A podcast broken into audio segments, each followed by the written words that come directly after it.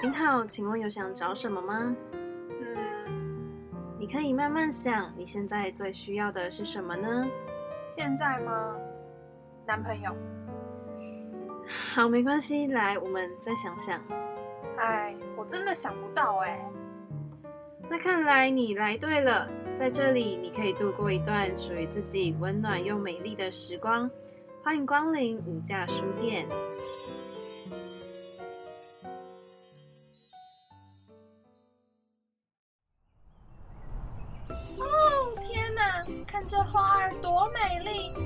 赏心悦目。哦，看呐，这天空多么的湛蓝。哎，stop！你在干嘛？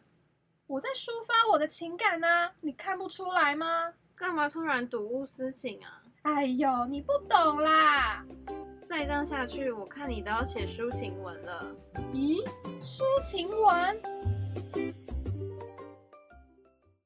欢迎光临无价书店，我是店员云安，我是店员庆荣。云安呐，我们在正式介绍这本书之前，要不要先来聊聊对这本书的第一印象啊？好啊，这本书的封面真的很特别，但是因为就是这样，所以才被它吸引到。真的，粉红色的书皮配上一个戴着面具的女人，然后女人身边还有一些象征女性的小物品。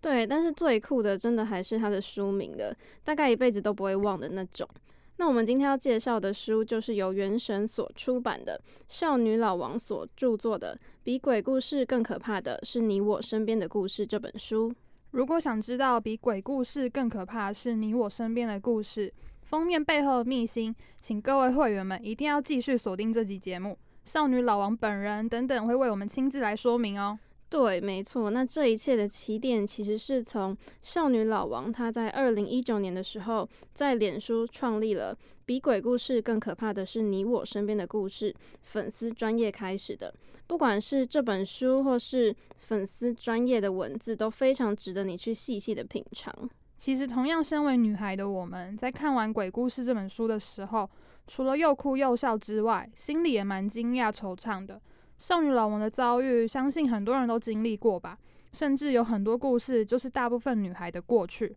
我跟云安现在还是学生嘛，所以在看到老王笔下职场枪林弹雨那几篇，真的有被吓到。还没有完全踏入社会的我们呢，就是看到那几篇，真的会觉得这样荒谬的事情就这样被少女老王一笔一画给记录下来了。虽然我们都还没有经历过，但那都是千真万确发生过，并且还在发生，甚至未来还是会继续发生在你我身边的事情。没错，虽然还没有经历过，但我觉得在看完比鬼故事更可怕的是你我身边的故事这一本书之后。我们真的可以从老王身上学到很多面对事情的勇气。我相信非常多读者都有这种感受吧。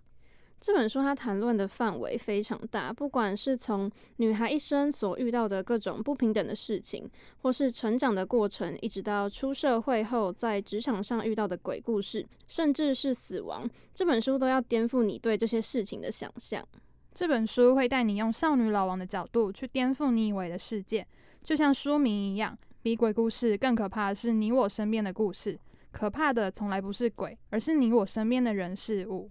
这本书也推荐给任何一个人，不管你是不是女生，如果想了解少女老王笔下的世界，你真的可以亲自去翻阅一下。相信书中的许多故事将会点醒大家的。那接下来就要进到我们第二个单元舒适圈啦。如果期待少女老王跟我们分享更多可怕的鬼故事，一定要继续锁定这集节目。哎，走啊！我们要不要一起去合体跑步啊？嗯，不要。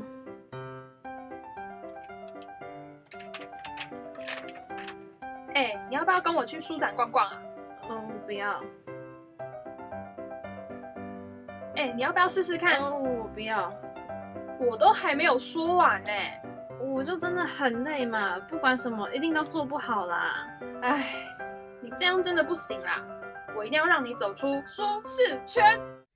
接下来进入到无价书店的第二个单元——舒适圈。我是店员云安。当人们在舒适圈当中会依赖于某种习惯，因此呢，要走出舒适圈才能看见不同的事物。我们将带领听众一起听见不同的人生故事。在单元当中会访问作家的创作理念跟他的人生历练，一同探索呢舒适圈外的世界。我是店员庆荣。这单元要继续跟大家介绍这本比鬼故事更可怕的是你我身边的故事。那我们今天邀请到作者本人来到我们节目现场啦，欢迎少女老王。耶！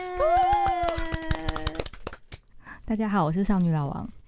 因为你知道，你其实是我们第一个答应我们邀约的作家，所以我们就是得到了非常大的鼓励，就是你就是跟天使一样的存在。真的，我们那时候就是刚上完必修课，然后就收到你的 email 的回函，嗯，我们真的是真的是感动到快哭了。但我其实比较想知道为什么会选我诶？嗯，为什么会选你嘛？我们就是我们一开始是在我们其实是暑假的时候开始在找书，嗯，然后。嗯，我们就在网络书店，就是一直在找，然后就无意间翻到这，看到这一本书，然后就被它粉红色的书皮跟它有一点反差的书名吸引到，然后加上他很喜欢看鬼故事，所以其实是被鬼故事吸引到的。可里面没有鬼。对，可是 可是这个书名就很吸引人，嗯，因为人比鬼可怕嘛。嗯嗯 嗯。然后就想要请问，就是其实看到这本书的时候。就觉得它是粉红色的书皮嘛，跟它的名字就我觉得蛮不一样的。想要就觉得它有一个反差的感觉。然后在看完这本书的时候，又觉得其实它搭配粉红色的书皮，跟它里面的内容是蛮，我觉得搭配的蛮好的。因为它就算它的书名是充满犀利，然后里面的内容其实是很很很让人去。可能印象很深刻，然后会让人很有启发的感觉。但是配上粉红色，就是就是我觉得刚刚好，就是怎么讲呢？就温暖吧。因为你的字，我觉得还蛮充满温暖的感觉。我觉得你讲到一个重点。就是温暖这件事，因为其实这个封面那时候在定调的时候，我看到粉红色，我其实有点崩溃。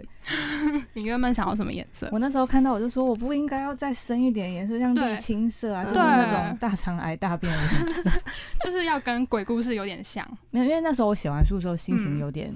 郁闷，然后我觉得自己可能是比较黑暗的，因为那时候比较忧郁一点。但是我的出版社就跟我说没有啊，它里面有很多给人很多温暖的力量，所以他们最后才选了粉红色。那我现在偷偷爆料一下，其实除了粉红色之外，它另外一个选项就是出版社那时候两个封面在选，嗯，它有两个颜色，另外一个颜色就是健康的大变色。我现在形容色很难听，其实也可以，其实也可以用那个咖啡咖啡色，就是温暖的咖啡色。可是我刚刚那样形容，就是。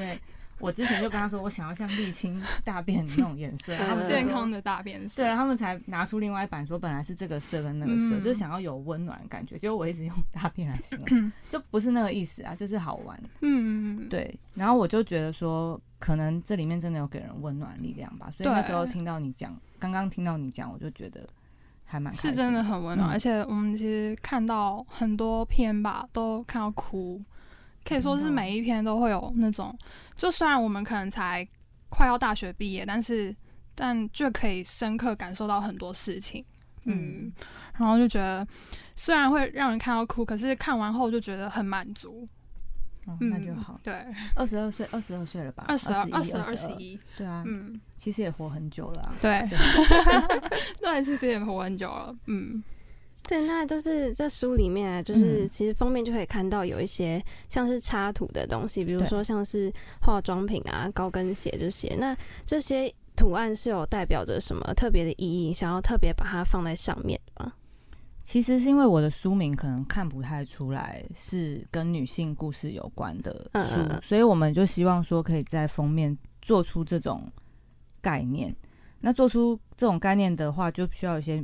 呃。比较女性的用品，嗯，对，它同时也是让大家看到这个标签。然后我的设计就是说，它的面具有破掉，这个标签其实不应该，不，我们不一定要拥有这个标签。嗯，没错。像现在其实蛮多媒体或是东，就是一些文章会赋予女性一些标签，可能就觉得女性应该要怎么样，或是其实他没有想要推广这个，但是他的。文字或会无意间去显露出，其实他觉得女性应该要怎样？对啊，对啊，嗯嗯。那就是接下来想要请问少女老王，就是在撰写这本书的时候，就是在写的过程到一直出版这本书，就你的心情转变大概是怎么样的？我写的时候还蛮。开心的，开心的，对，因为可以把自己就是自己想要写的事情、想要表达的事情写出来是开心。可是随着就是开始写完，然后它要变成要出版的时候，其实就是有点紧张。然后出版之后就发生了那种，他们出版社都说是产后忧郁、作家陷阱，就是生完之后开始忧郁，想说会不会造成不好的影响，会不会就是对这个社会有不好的影响，或者像自己的小孩，对，然后就会担心说，就是会担心它后续的效应。嗯对啊，但是当然这些东西都是一个过程啦。嗯，坦白说，就是出书在 两三天之后，我的病就好了。哦，呃出书后就好了，对啊，嗯因为我们那时候觉得，就是读者跟作家的心情一定是不一样的。然后我们看完就觉得说，就是作家在写这本书的时候，感觉要把自己的过往的一些事情，把它扒开来，或是呈现在书里面，让大家都知道。其实感觉会是蛮辛苦也很痛苦的。嗯，我觉得痛苦，对，会嗯会有。可是当你发现，其实每一个人的人生都有自己觉得痛苦的事情，嗯，对。可是重点是我们现在还好好的活在这里，嗯就表示我们虽然拥有那些痛苦，可是我们还是继续在面对自己的当下或是明天。嗯，对，我觉得这样就够了，我们不用非常励志，因为我的书其实不是一个很励志的书，嗯我自己我自己觉得，但大家好像很多人没有这样觉得。那时候读第一第一话的就是五到八章，其实就是看了又哭又笑，就是丧礼那一段，然后就觉得每一章的字都要付出那种大戏，就是生龙活虎的感觉。然后想要特别请问少女老王，在撰写这几章的时候是用什么心情在写的？嗯，其实我我我也是看了你们的访纲，我才发现五到八章都是在写过世的人呢、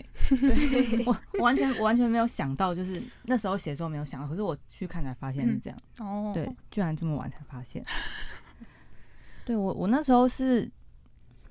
因因为呃这几张过世的人就是我的爷爷奶奶、外公外婆那那一代的人，所以对我来说，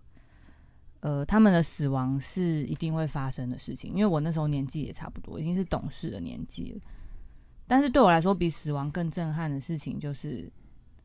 呃，活着人的人的反应。其实这一直以来，在很多电影、台湾很多的创作里面都有看到丧葬的习俗，然后以及华人的文化导致我们在面对亲人离去的时候有很多荒谬的事情。对，像就是看到自己亲人，就是对于丧礼的反应跟行为，然后还有后面是黑道，就是外婆，哦，对对对，对，就那个反差其实真的是很大。哦看到的时候也会嗯有一点觉得为什么人性会那样？对，而且我觉得很好笑的事情是，你是第一个跟我提到那一篇的人，就是我我妈妈那边的家是黑道这件事情。嗯，我参加过那个访谈，没有一个人要跟我聊这个。我想说那篇我写的字最多哎，怎么都没有人聊？是不是没有？我自己很喜。欢那一篇。那篇就很令人，也不能说印象深刻嘛，就是你在读的时候是真的，好像就是整个画面都历历在目的感觉，所以特别的有印象。真的对，你们有经历过家人过世吗？有诶、就是其实嗯我自己在看就是这几章的时候，其实有很多地方很感同身受，因为我是大概在国三的时候，然后是经历真的很亲近的人嗯的故事，然后因为那时候我觉得国三就是也还没有到很懂事，或是真的很能理解说亲人离开这件事情到底是发生了什么嗯这样，然后可能跟那时候。因为你可能就是二十几岁才遇到这件事情，然后我那时候就是才十几岁，然后嗯就会觉得其实有很多事情，而且可是我家就是也蛮酷的，因为我家的就是那个就是可能一些丧礼的情境刚好跟你都是相反的，因为你们感觉就是很多人，然后很很吵闹，然后大家都在忙什么的。可其实我家相反的是很少人，然后很安静。在我印象当中，其实完全没有经历过这样子的画面。嗯，对对对，那这样，那以你这样的经历，看到我叔那么热闹的场景的话，你的感觉是什么？我感觉就是我会觉得，就是每个人，就是可能死亡这件事情是每个人都要经过的事情，可是真的在经历这件事情的时候，每个人的感受或是经历的真的都不一样。因为可能对我来说，我可能就会印象中就会觉得丧礼就是一个非常安静，然后嗯大家都是很激进这样子的感觉。可是看到看到作家写的时候，会觉得说，可能作家的极境是就是只有他自己，然后嗯看外面世界那种极境，并不是说整个场合都是非常安静严肃的感觉。对。好开心听到。我觉得就是看完那几章后，还有一个想法就是后悔这件事情，因为像就是少女老王的妈妈，她很怀念嗯。她妈妈，也就是您外婆的那个包子，哦，对对，对包子。嗯。然后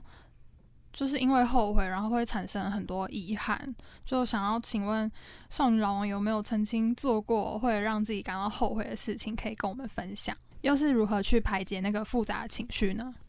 我觉得后悔的事情应该是说都说不完，而且对我来说，出社会之后是一直不断的在经历，因为你会，你会在出社会之前，我不知道你们有被这样过，就是大家会跟你说，你出社会之后就是很现实啊，就是你可能要为了以和为贵，你要妥协很多事情啊，就是或者说你才刚出社会，对薪水不要那么要求啦，你要先努力才会有获得啊什么的。对，然后我就觉得说，哦，我那时候我出社会的时候也是懵懵懂懂，就是真的是为了出社会而出社会，就是因为毕业不知道干嘛嘛。嗯对，然后那时候也不懂得为自己争取薪水，就好像我过去二十二年是白活了一样，好像过去二十二年经历都像空气一样，然后就真的任由公司把我当做是一个白纸，他就说你就是菜鸟，然后我还同意了，然后接受了蛮低的薪水，可是做的事情是，可是做的事情却是超过那个，呃，我觉得有超过那个薪水的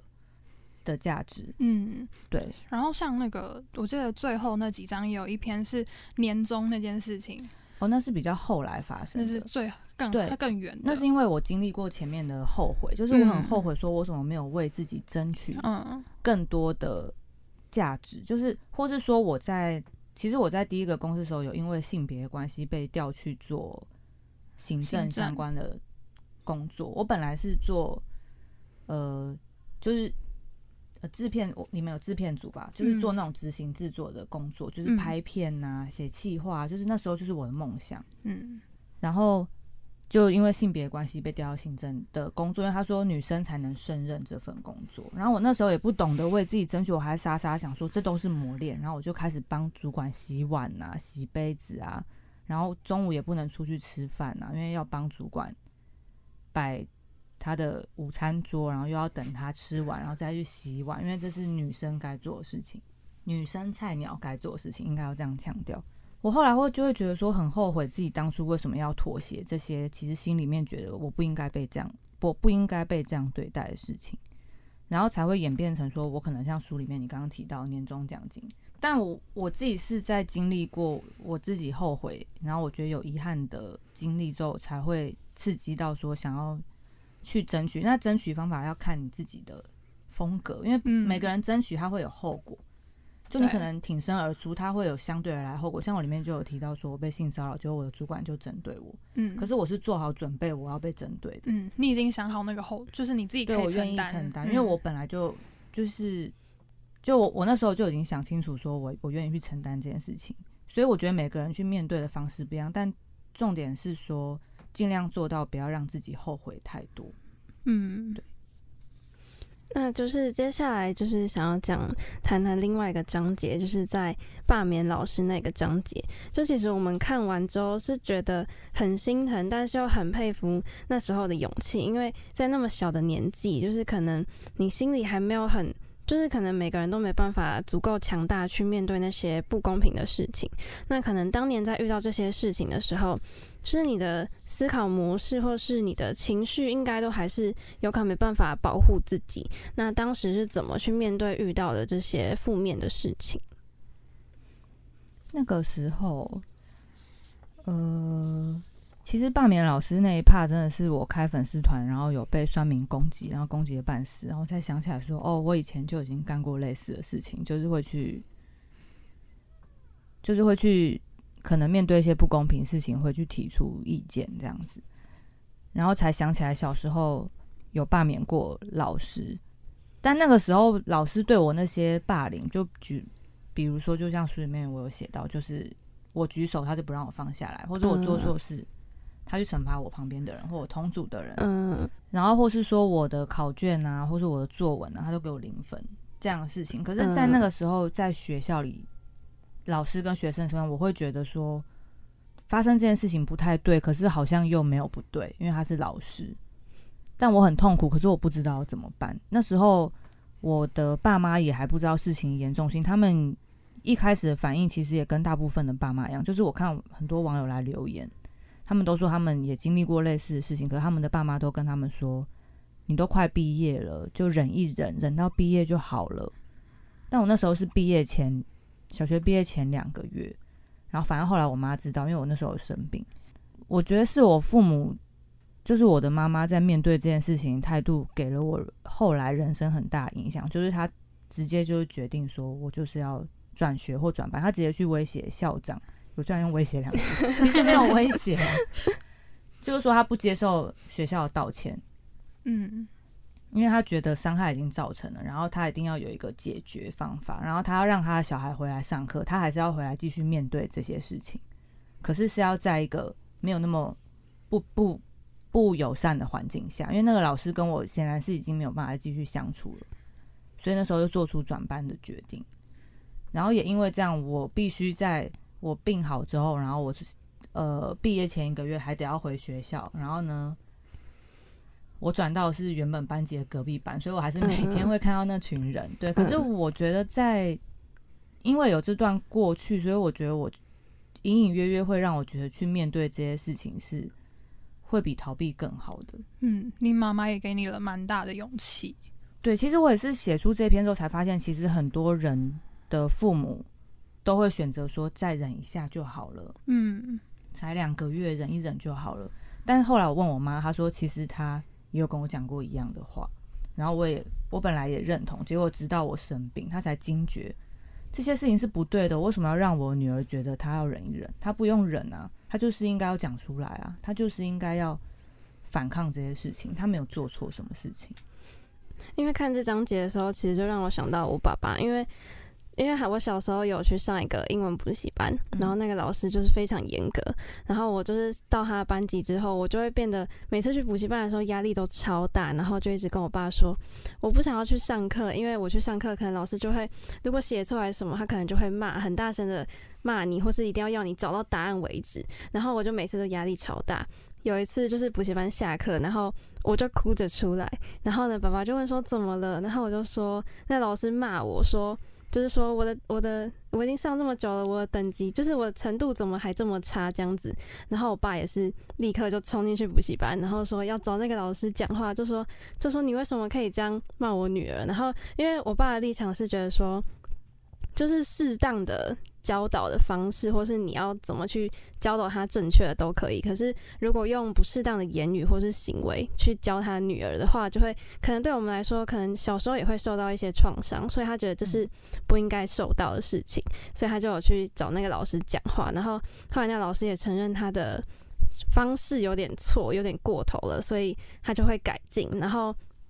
但那时候爸爸他就说他不会让我转班，他觉得我应该要继续待在这个班级里面。就是老师就是他会改进，那我其实应该也要去，就是试着去面对遇到这样的事情的时候要怎么办。因为因为爸爸其实他也是就是他也也是冲进去找老师理论的那一种，对，所以我会觉得说。他要我去面对这种事情，其实是好的。然后，因为他也跟老师沟通过了，所以那时候就觉得，就是老师可能会改进，那我自己可能也会努力一点这样子。所以看到这张，看到这边的时候，就会觉得，就是妈妈保护你的方式，然后跟我自己的生长其实是蛮像的。嗯，我觉得你爸爸做的很对。呃，嗯。然后在就是接下来在职场那几篇啊，就是虽然我们还没有真的进入到职场，可能有些事情还没有办法完全感同身受，但是那几篇我觉得给我们现在就是处于快要毕业的这个现在，还蛮多的勇气的，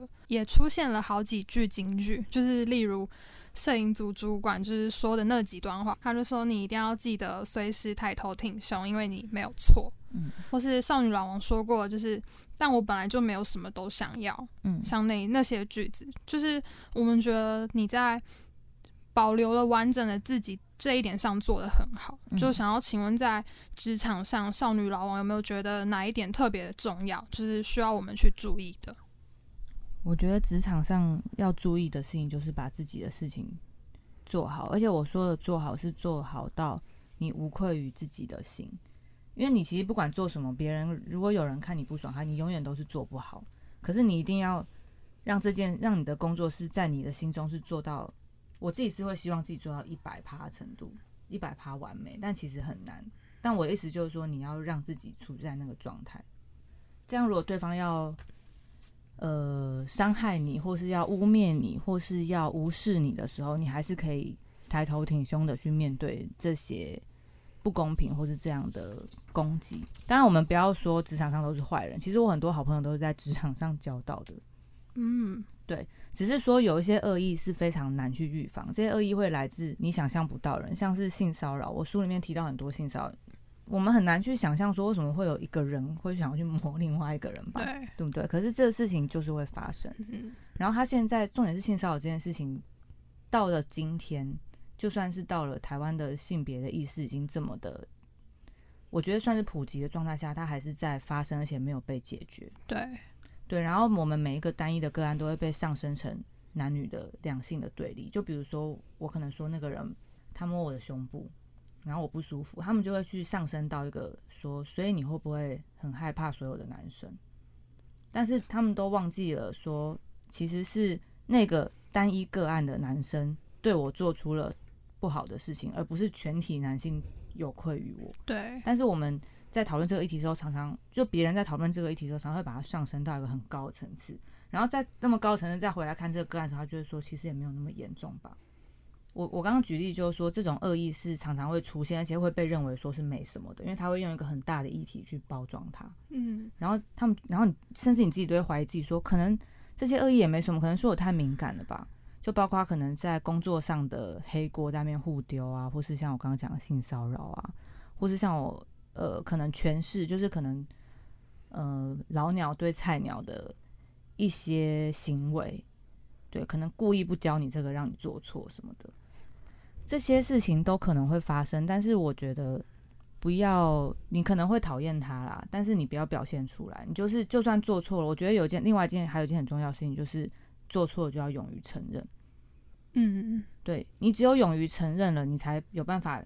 抬头挺胸去指责别人的错。对对，因为你自己本身都做好了，已经做到对，就无愧于人了。对，可是这件事情很难，你之后会慢慢发现，要承认自己做错事其实很困难。但是你只要咬着牙承认了，忍过那一时的可能羞辱啊或者什么的，你会发现没有你站得更稳了。嗯，如果一开始不承认的话，可能之后自己心里承受的无形的压力或是自己的自责感又会更多。然后如果可能别人这样弄你的时候，别人或是别人做错什么影响到你的工作，害你工作也做好，就是有可能的。因为其实很多工作是强调团队合作。对对。然后但是因为你曾经因为不认错，所以。当对方发生错误的时候，你也不敢指责他，因为你自己好像也曾经宽恕过自己过。当然，我不是在鼓励大家要一直去指责别人的错，嗯，不，呃不是要公开指责。你可以私下跟他说，你那样弄会让我的事情不好做。对我自己是这样，不用每件事情都公开，只是你光是要私下去跟他讲，其实就很需要勇气，因为你不知道那个人会发生什么事情。可所以我才说，你一定要做好自己的。工作对自己工作无愧于心，然后要勇敢的认错，做错没做错不可耻。那就是想要请问少女老王，就是对于看完这本书的读者们，最希望他们从中收获到什么，或是就是希望看完这本书之后，他们可以得到什么？我那时候只是很单纯的想要把自己的故事写出来，当然出版社是觉得说可以给。呃，大家勇气。那我其实也是在获得很多回馈之后，才知道这本书给了大家什么样的想法。他们是说，嗯，在我的故事里面看到了面对一件事情可以有不一样的解法，就是你只要不要放弃，它就是会有解决的方法。而这个解决的结果是来自于你自己，不是别人觉得你解决了没，是你有没有解决你自己心中的那个结。就是每一件事情，它都有。很多的方式啊，因为很多人可能面对了一次发现不行，然后大家也说不行，你就觉得不行了。可是我的个性是会继续去尝试，像比如说可能出社会之后会有很多不合理的要求，就是明明你知道怎么做会比较好，然后主管偏偏要你用很笨、很笨、很笨的方法，然后去完成天马行空、不可能达成的任务。第一个步骤当然就是先说服他，可能不行。然后呢，他不听，因为他他也不懂那些东西。好，那你就照他说的做，然后做出来之后，但你不是要摆烂哦，你是要努力做到最好，你就是要用那个方法做到那个接近那个成果，因为我们知道不可能达成。然后他可能会很得意的说：“那你其实也做得到嘛？”然后你就可以同时跟他说：“我可以用另外一个方法，而且可能会更接近那个结果。”然后你再可能真的实际做给他看，就是这是一种方法，因为你不可能去否定主管的想法，因为一个公司里面、一个组织里面就有很多阶层，他们都有要完成的任务跟使命，然后我们只是其中一节，那我们要再怎么？怎么样在这一阶里面做好自己的事之外，也让它有价值？因为像我现在举例好了，像那个社群编辑这种工作，我不知道你们知不知道，就是小编。其实很多新闻台小编都只是复制贴上而已。嗯，对。那至于要怎么样赋予它价值，那就是说你要怎么去做，可能要，嗯，像我自己的话，就会去多做分析啊，可能每天比人家早起看新闻，是看各家的新闻，然后再去分析出。最适合我们家新闻台的方向还有做法，那是不是可以跟国外发生的一些实事做连接？我们可以做出新的角度。对，那其实这样的，我觉得这样的思维，其实在这本书里面的各个事件里面都有这样执行过。然后也是因为一直不断的出现在这些这个书里面，但是以各种不同的形态，然后给了很多的读者，他们来跟我讲的，就给了他们很多觉得面对事情的方式。对，然后我就因为他们的回馈，觉得可能收获最大会是这个吧。嗯，像职场的部分，我觉得就是透过你的文字，也是觉得我以后也许也可以这样做。就是也不是说完全参考你的模式，但是可以从你的就是你的模式之中去学到他那一些东西，然后可能以后套用在自己身上，就不会那么的害怕。未来的工作或是要面对的人之类的，嗯，不用害怕。虽然一开始都会害怕，嗯，但我觉得如果可以提早知道自己刚出社会的时候，并不是前面二十二年是白活的这件事情，我觉得这个意识是很重要的。对，然后就是从一开始步入到职场，然后到后面工作了七八年之后，嗯，我觉得还蛮像是你自己一个人，就是。有点像传记嘛，就是自己的心情的对心路历程，而且也自己其实无形中也成长了。然后，所以看这本书的时候，其实前后的那种，就是在少女老王里面对事情的那种态度是不一样的。嗯，就到从可能不知道要怎么去捍卫自己的权益，到后面就是为为自己说话，勇敢为自己表达自己想做的事情。我觉得。这是蛮有用的，嗯，我觉得表达想法很重要，嗯，反正你以后出社会就会知道了，对，像什么是什么老生常谈，没有，我跟你讲，你现在就可以知道，就是你会发现你在面对很多事情的时候，你就算讲出来你的想法，你想要改变它，到最后还是不会改变。可是如果你不讲跟讲，讲了是不是比较舒服？对，那你还不如把它讲出来，反正结果都不会改变，那还不如就讲出来，你会比较爽。因为我觉得，就是其实看完这本书，我自己的收获是。就是可能看了老王的故事，就是可能这些事情我们不会就是照着你的故事去发展或是去发生，可是可能是你面对这些事情的态度或是想法，就会让我们得到勇气，就会觉得说我们其实也可以为自己去争取些什么。所以其实我觉得这是我们非常大的收获。对，嗯，好，很开心听到，谢谢。那谢谢大家来到我们的无价书店。今天介绍的书是由少女老王所写的，《比鬼故事更可怕的是你我身边的故事》。书中的每一章节真的都让我们非常有共鸣，甚至看到一半就会情不自禁的流下眼泪。那我们也即将在不久后就要踏入职场，真的很庆幸可以在毕业前读到这一本书，它真的给我们很多温暖跟勇气。那没有看过的朋友们，记得一定要去看看哦。如果还想要再更认识少女老王这个人的话，记得可以到比鬼故事更可怕的是你我身边的故事这个脸书粉丝专业去搜寻哦。如果还想听我们介绍更多的书籍或是绘本，记得一定要持续锁定无价书店。你可以在 Instagram 或是 Facebook 上面搜寻到我们。那么下周同一时间，我们一样相约在无价书店见喽！我是云安，我是庆荣，我是少女老王，拜拜，拜拜。